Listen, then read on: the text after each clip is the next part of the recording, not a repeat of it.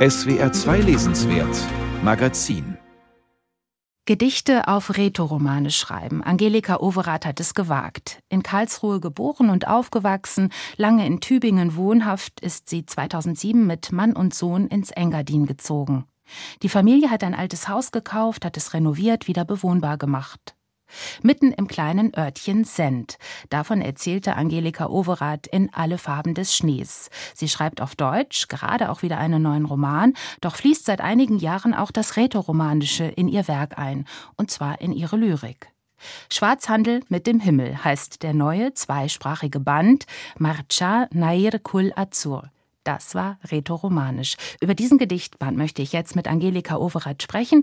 Sie ist aus Schkuol zugeschaltet. Guten Tag, Frau Overath. Allegra. Allegra, Mensch.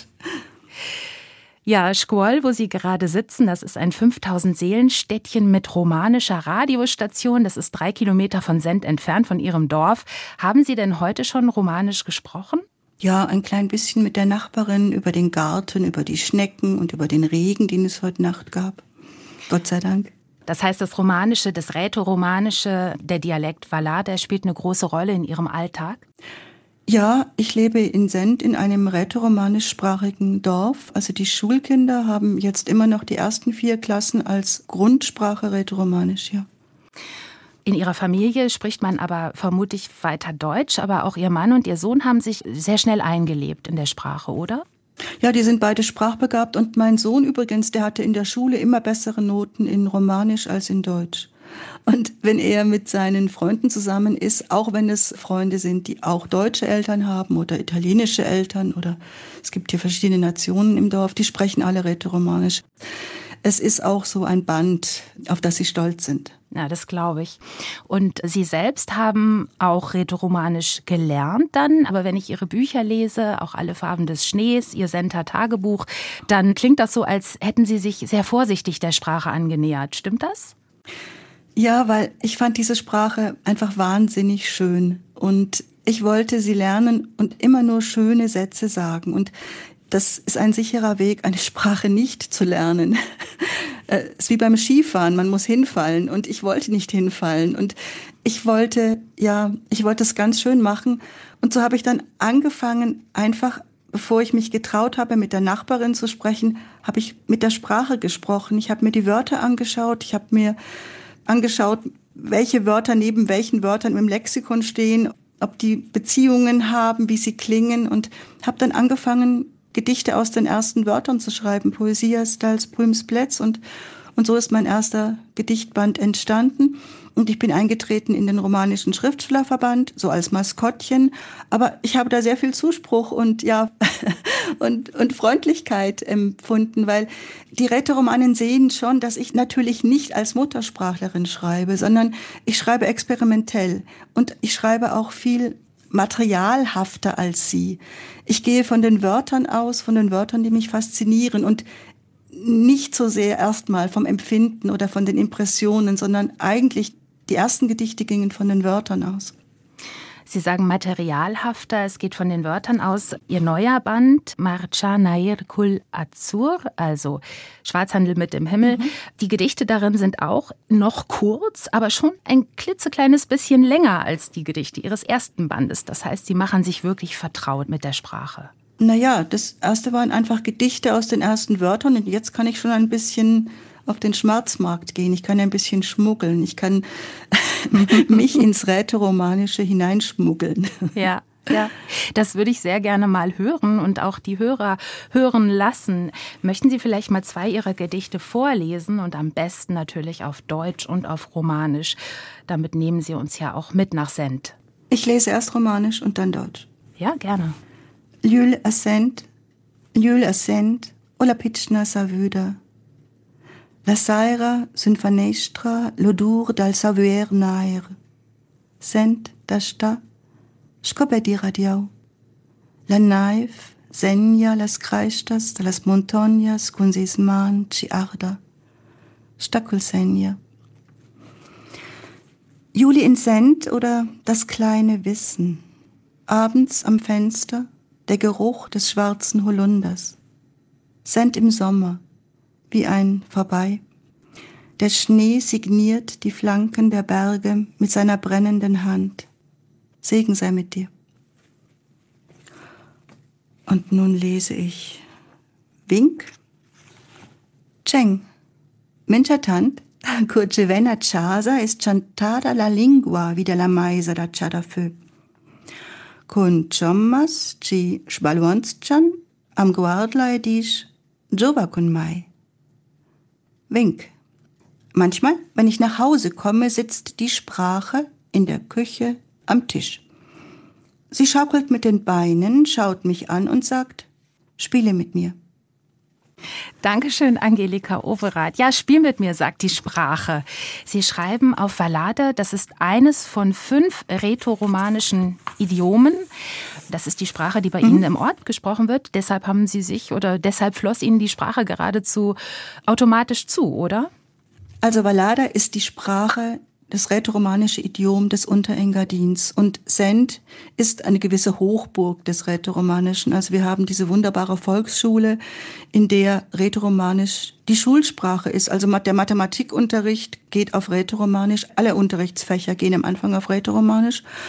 Und die Einheimischen sprechen das auch noch. Das Valada ist sehr viel lebhafter und lebendiger als beispielsweise das Putea im Oberengadin. Putea ist das Rätoromanische des Oberengadins.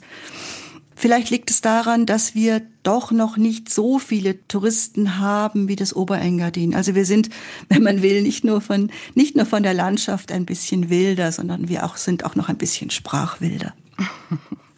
Ich las, dass das Fallada von insgesamt ungefähr 7000 Menschen gesprochen wird. Das ist ja gar nicht viel. Ist das eine bedrohte Sprache? Sie ist bedroht, aber das mit den 7000, wissen Sie, ist immer so die Frage, wie man dann die Fragen stellt. Also sprichst du nur Vallada, sprichst du auch Vallada, wie sprichst du Vallada? Also ich halte die Zahl 7000 für zu wenig, aber mhm. die Sprache ist bedroht, ganz bestimmt, ja, ganz bestimmt. Aber sie wird auch gepflegt. Es gibt ja die Lia Romancha, eine Organisation, die sich sehr für den Spracherwerb einsetzt. Es gibt die Örtlich Stiftung, die ganz viel dafür tut, dass das Romanische lebendig bleibt. Es gibt verschiedene Initiativen und es gibt auch hier im, im Sommer im Schkol immer wieder Sprachkurse oder in Send kann man einen immersiven Sprachkurs machen. Das heißt, man ist dann in der Gruppe und in den Familien und legt vorher einen Eid ab, dass man eine Woche lang nur Romanisch spricht, auch die Anfänger. Und das ist dann ein sehr lustiges Gesellschaftsspiel auch. Das kann ich mir vorstellen.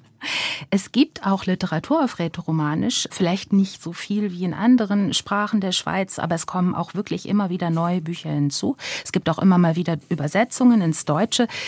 Ist es wichtig, dass auch das Rätoromanische sprachliche Einwanderung kennt, also zum Beispiel auch durch Ihre Gedichte? Also es ist so, ich, ich bezeichne mich manchmal als eine rätoromanische Influencerin. Mhm. Also ich schreibe ja auch Romane und mache Lesungen und überall, wo ich bin, auch wenn ich in Hamburg lese, ich lese immer ein rätoromanisches Gedicht und ich habe immer auch rätoromanische Gedichte dabei und ich finde es wichtig, über diese Sprache zu erzählen. Und wir haben ja jetzt auch, mein Mann und ich, eine, eine ganz kleine Schreibschule in Send gegründet. Und da geht es um kreatives Schreiben, aber da spielt das Romanische. Und wenn es nur ein Gedicht ist, was wir vorstellen, oder nur eine Redensart, das Romanische spielt da auch eine Rolle und es kommen Menschen dann zu uns nach Send, die kreativ schreiben lernen wollen oder es üben wollen oder und die zum ersten Mal von der Sprache überhaupt hören und sich dann da aber auch für die Sprache interessieren und das freut mich sehr. Und Ihre eigenen Texte, inwiefern sind sie vielleicht anders als die von rätoromanischen Muttersprachlern ist es ihre Art, die Sprache auch selbst genau zu betrachten und damit herumzuspielen, zu vergleichen, Klänge miteinander in Verbindung zu bringen? Ich glaube, es liegt ein großes kreatives Potenzial im Fremden. Also ich mache jetzt einen kleinen Umweg. Die besten Reiseführer werden eigentlich von Fremden geschrieben, weil die Fremden so einen neuen Blick haben. Wenn etwas zu vertraut ist, sieht man es nicht mehr. Also mir hat eine Bäuerin gesagt, Angelika, seit du unsere Berge beschrieben hast, sehen wir sie anders. Und ich meine, das war für mich ein wahnsinniges Kompliment. Ja. Zum Beispiel nehmen wir, nehmen wir das Wort Inkreschantym, das heißt Heimweh. Man sagt ja auch, der Engadiner hat Heimweh, auch, auch wenn er im Engadin ist. Also Inkreschantym, diese Melancholie, die ist prägend für dieses Dorf. Aber das Wort Inkreschantym wenn man es ausführen wollte, wäre Aslashar in Krescher, sich hineinwachsen lassen. Das heißt, die Sehnsucht und das Wachsen werden hier verbunden. Aslashar in Krescher, sich hineinwachsen lassen, als ob wir mit, wenn wir uns sehnen, auch ein bisschen größer werden würden. Und so etwas sieht eine Muttersprachlerin nicht. Ich habe mit einer Journalistin darüber gesprochen. Sie hat gesagt, nein, das, das ist toll, dass du darauf aufmerksam machst. Also gerade weil ich nicht vertraut bin mit der Sprache, weil ich über jedes Wort noch einmal staune, habe ich dann manchmal eine Frische, die es vor allem im Fremden gibt. Wenn Sie jetzt von Sehnsucht äh, sprechen, dann wäre es klasse, wenn Sie noch mal zwei Gedichte vorlesen könnten, in denen es tatsächlich auch genau um das geht, ums Zuhause sein, ums Wegfahren und auch ums sich sehnen. Vielleicht auch gerne noch mal zweisprachig. Gerne.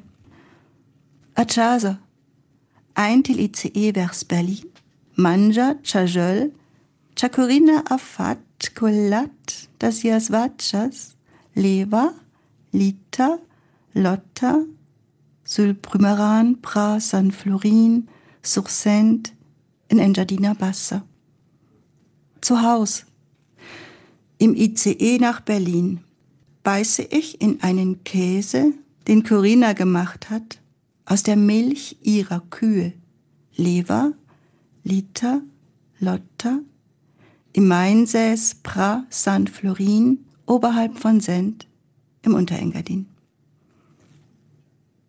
Asla in Kresha, in jo naiva mia naif, in jo fluisha mes flum, in jo spetan mias montonias peraduna, in jo gresh e ots.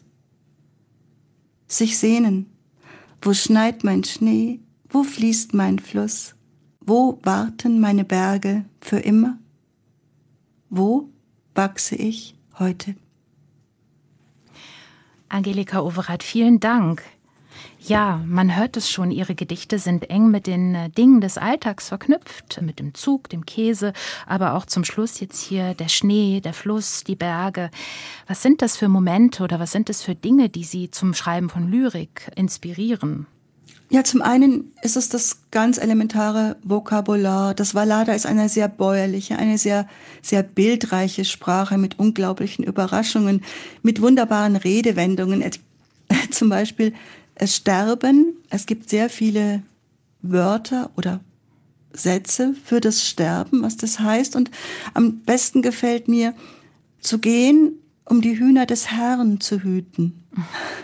Also die Vorstellung, dass Gott einen Hühnerhof hat und wenn man stirbt, geht man einfach und hütet die Hühner des Herrn. Mhm. Also das sind Dinge, die mich inspirieren, aber eben auch dieses wahnsinnige Licht hier, die Gerüche, die Landschaft. Ich meine, es prägt einen Menschen, wenn er nicht da aufwächst, wo alles nur von Menschen gemacht ist. Ich meine, diese Berge, das ist ja auch, das sind Provokationen, die waren vor mir da und die werden lange nach mir da sein. Also anders als ein Hochhaus. Mhm. Es ist eine, eine große Intensität, hier im Tal zu leben. Auch nach 15 Jahren noch. Das verwäscht sich dann nicht. Eben durch Nein. Gewohnheit, zunehmende, einfach Gewohnheit. Aber wissen Sie, die Natur ist ja immer anders. Kein Sommer ist gleich. Mhm. Es ist immer wieder neu und es ist immer wieder überraschend. Oder auch, ich weiß schon, wenn ich aus dem Unterland komme, wenn ich, wenn ich dann durch den Vereiner-Tunnel fahre, dann ist eine Viertelstunde dunkel und ich weiß dann schon, ich komme raus und dann ist es Engadin mit diesem Licht, mit diesem wahnsinnigen Inn, der eine türkisene Kristallfarbe haben kann, mit diesen Lärchen. Ich weiß das. Und mit diesem wahnsinnigen, mit diesem wirklich schon manchmal aggressiv blauen Himmel. Ich weiß das. Und, und trotzdem habe ich immer noch diesen Schock, wow, jetzt bin ich wieder da. ja, das Blau, überhaupt die Farben spielen auch in ihren Gedichten eine, eine, wichtige Rolle. Da ist der weiße Schnee, der schwarze Holunder, die schwarzen Dohlen, auch der blaue Himmel natürlich. Ich dachte, als ich das las, dass Sie ja auch über die Farbe Blau promoviert haben, Blau in der Lyrik. Es scheint fast abgefärbt zu haben oder zumindest zu korrespondieren. Saul Bellow sagte mal, jeder hat nur ein Lied. Aber dieses Lied hat viele Strophen. Das ist wahr. Sind denn Ihre Gedichte, fragte ich mich beim Lesen, auch Ihren literarischen Reportagen irgendwie verwandt? Also Sie sind ja bekannt für Ihre literarischen Reportagen, auch lange Reportagen, die Sie geschrieben haben. Es ist ja auch an einem Ort sein, dabei sein, sehen und riechen und schmecken und auch zuhören und dann eben darüber schreiben. Ja, ich bin ja vom Beruf aus Reisende und auch wenn ich Romane schreibe, sind es letztlich Reportagenromane, die sind alle recherchiert wie eine Reportage. Ich glaube, Reisen heißt ja auch sich auf ganz, ganz andere Dinge einlassen. Und ich habe manchmal das Gefühl, dass diese Gedichte Essenzen sind. Manchmal Essenzen auch von langen Reisen. Und jetzt könnten wir weiterspielen und sagen, es sind Reisen durch Wörterbücher auch oder es sind Reisen durch Landschaften. Und ich habe auch Gedichte geschrieben über Porto Santo, die kleine Insel in Portugal oder auch über Kreta oder auch über Istanbul. Wenn ich irgendwo bin, dann, dann reagiere ich manchmal mit, mit einem romanischen Wort oder mit einer romanischen Zeile auf das, was ich erlebe. Weil ich meine, ich bin hier jetzt in diesem romanischen Kulturraum seit 15 Jahren. Das prägt mich natürlich. Ich habe eine romanische Stimme, auch wenn ich mit meiner Nachbarin dann doch fehlerhaftestes Romanisch spreche. Ich höre ein Flugzeug im Hintergrund. Kann, ja, ist es, ne? Ist ein Flugzeug ja, das hier. ist wahrscheinlich ein Helikopter, der jetzt irgendeine Alp beliefert. Wir haben ja viele Alpen und die brauchen dann ihre Lebensmittel oder manchmal wird auch eine Kuh umgesetzt oder diese, diese Helikopter hier sind schon ganz wichtig. Wir reisen mit sozusagen. Sie nehmen uns auch mit auf Reisen. Ja. Sie waren aber auch selbst viel auf Reisen. Vielleicht ist äh, Send auch selbst eine Reise. Sie haben zum Beispiel drei Jahre in Thessaloniki gelebt, insgesamt zehn Monate in Istanbul. Ja. Am Ende dieses romanischen Bandes, also eigentlich romanischen Bandes, haben Sie 13 Istanbuler Elegien eingeschmuggelt, die dann aber einfach auf Deutsch. Das Engadin und Istanbul, das scheint mir so, als seien es zwei Hauptorte in Ihrem literarischen Werk. Also auch in der Romantrilogie die mit einem Winter in Istanbul begonnen hat und die bald weitergeführt wird. Gibt es für Sie so eine innere Verbindung auch zwischen diesen Orten oder ist das einfach ein biografischer Zufall, also dass es Sie an diese beiden Orte verschlagen hat? Ich weiß es nicht mit den Zufällen. Also wir haben drei Jahre in Thessaloniki gelebt und mein Roman Flughafenfische wurde ins Türkische dann übersetzt. Und ich war zum ersten Mal in Istanbul und vorher dachte ich, Saloniki, das ist die größte Stadt, diese Mischung aus byzantinischem Mittelalter, osmanischer Kultur, Moderne. Und dann war ich in Istanbul, weil ich da gelesen habe. Und dann, dann hat mich die Stadt umgeworfen und ja, es ist so lustig. Das Türkische hat ja die vielen Üs und unsere Adresse ist Bül Süd. Und dann dachte ich, naja, das ist ja schon fast türkisch. Nein, es ist diese, diese Intensität der Mischungen. Ich denke, wenn man sagen sollte, einen Glutkern meiner Arbeiten, ich glaube, das ist schon die Toleranz. Und es gefällt mir sehr, wenn, wenn verschiedene Menschen zusammenleben mit verschiedenen Kulturen, die sich auch bereichern. Wir haben in Send, es sind 900 Einwohner, wir haben Menschen aus sieben Nationen und das geht gut. Und sowas gefällt mir und auch diese Mischung in Istanbul, was, welche kulturellen Einflüsse sich da berühren, das, das finde ich atemberaubend intensiv. Das ist eine schöne Einladung. Also an beide Orte eigentlich. Einmal eine Großstadt, einmal ein ganz, ganz kleines Dorf. Das schließt sich gar nicht aus. Angelika Overath, ich danke Ihnen ganz herzlich für dieses Gespräch. Und ich danke Ihnen für Ihr schönes Interesse. Und wir sprachen über Ihren neuen Gedichtband Schwarzhandel mit dem Himmel, Marcha Nair Kul Azur. Der Band ist zweisprachig, rätoromanisch-deutsch und er ist im Zürcher Verlag Telegramme erschienen.